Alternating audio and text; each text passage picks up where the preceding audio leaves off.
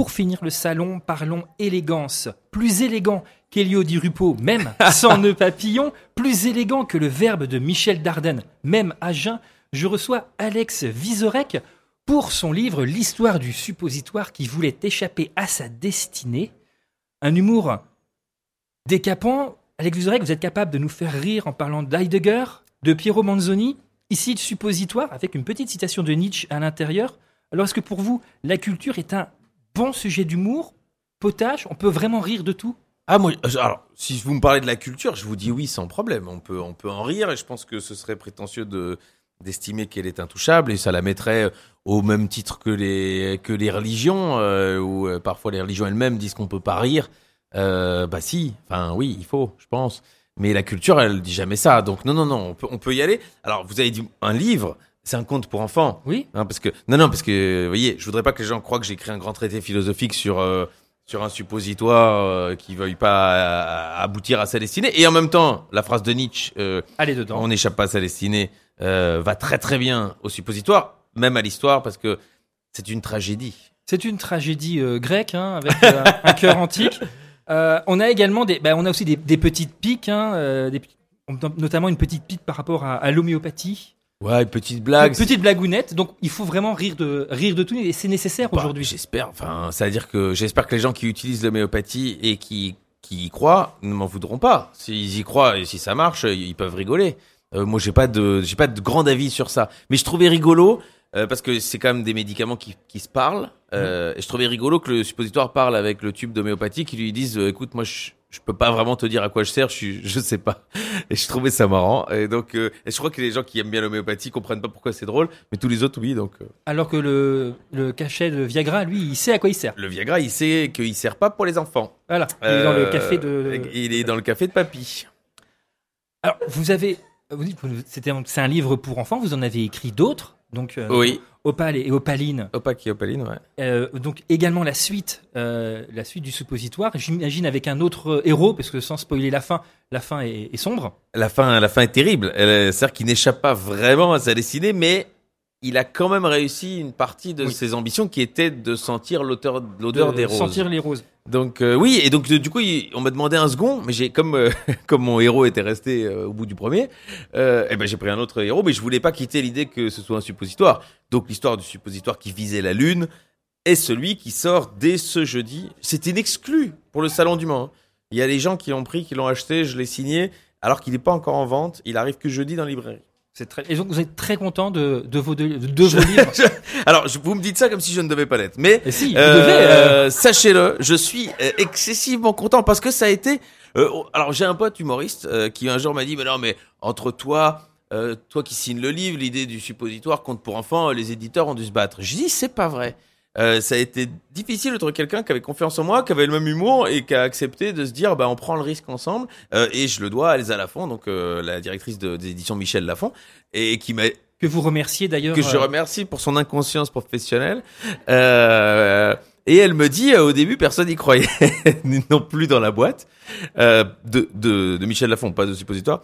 Et, et euh, il paraît qu'aujourd'hui, elle, elle tire euh, une grande arrogance de la réussite du suppo. Donc quand les gens ne croient pas en ses idées, elle dit, oui, mais rappelez-vous, c'est quand même moi qui ai l'idée du suppo. Et qu'il y a, Euh, qui a cartonné. Du coup, je sais pas si tous les projets auxquels personne ne croit et elle oui fonctionnent, mais en tout cas sur le suppo, elle a une jurisprudence.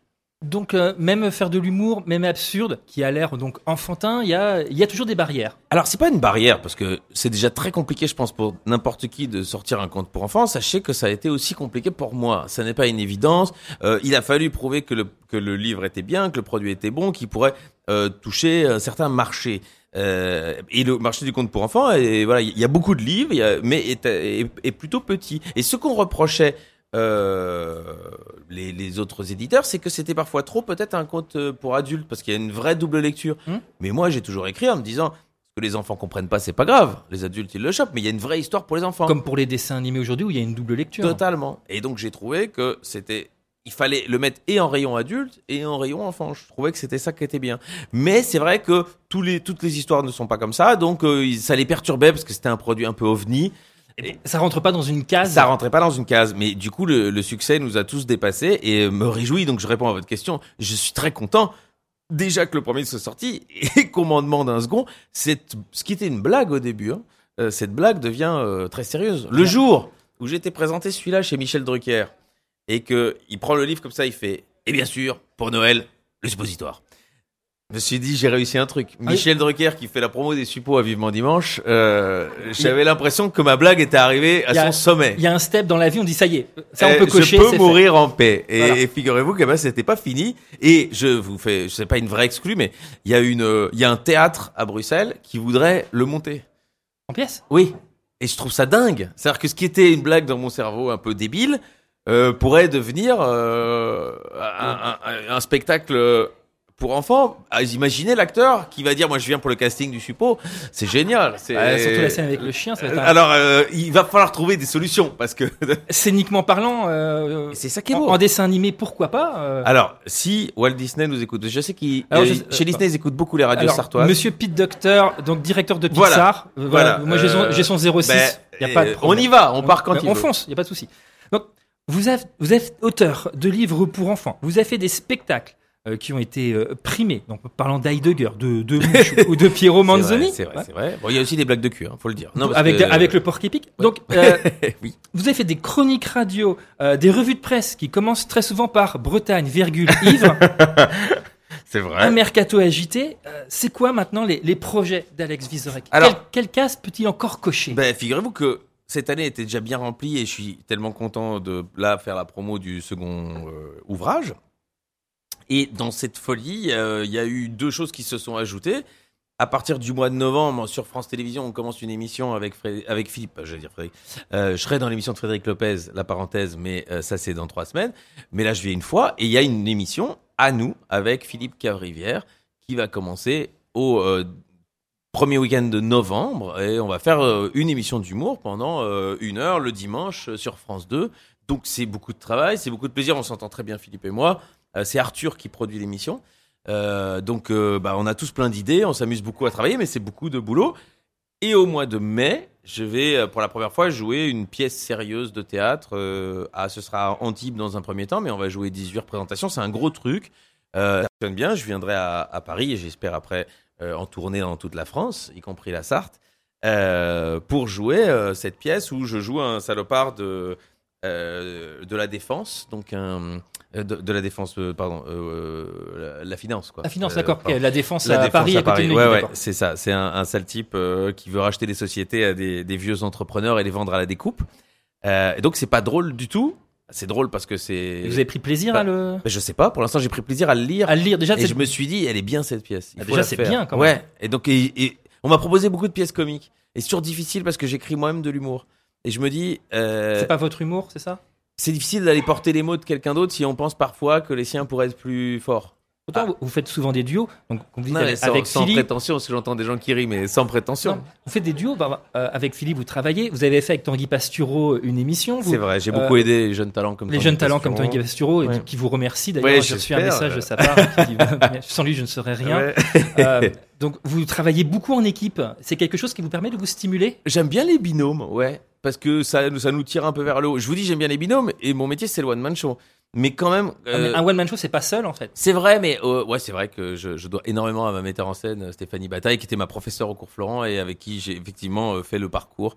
Mais c'est moi qui suis en lumière, on va le dire comme ça. Euh, avec Charline, bah, c'était un duo. Avec Tanguy, c'était un duo. Avec Philippe, ce sera un duo. Et moi, j'aime bien ça. Si Sophie Marceau veut faire un duo, bah, je- ce sera oui. Ben voilà, il faut le dire. Pourquoi pas? Mais bien sûr. Et vous, là, dans tout ce que vous faites, est-ce qu'il y a un projet que vous voudriez faire?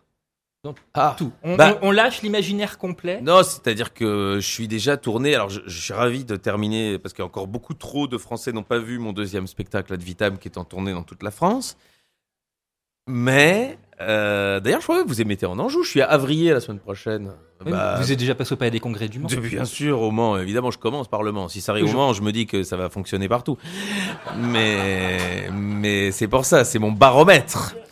Euh, mais qu'est-ce que je vous disais Oui, donc s'il y a un projet qui me tient quand même fort à cœur parce que c'est mon, c'est mon corps de métier, c'est d'écrire un troisième spectacle, mais j'ai pas encore de, de deadline, je sais pas sur quoi ça va être, j'ai pas d'idée, mais j'aimerais que les gens rient parce que on est vite consommé aussi les humoristes, les gens en ont envie d'autres humoristes et ils, ont raison, même moi. Ça doit être une écriture très compliquée parce que vous abordez des, scè- des, des thèmes complexes. Enfin, Heidegger, j'ai pas vu ça dans un bigard. Mais c'est pour ça que c'est pas mal, parce que je suis sur un filon où euh, pas grand monde, pas quoi. beaucoup de monde traite mes, assez tranquille. mes sujets.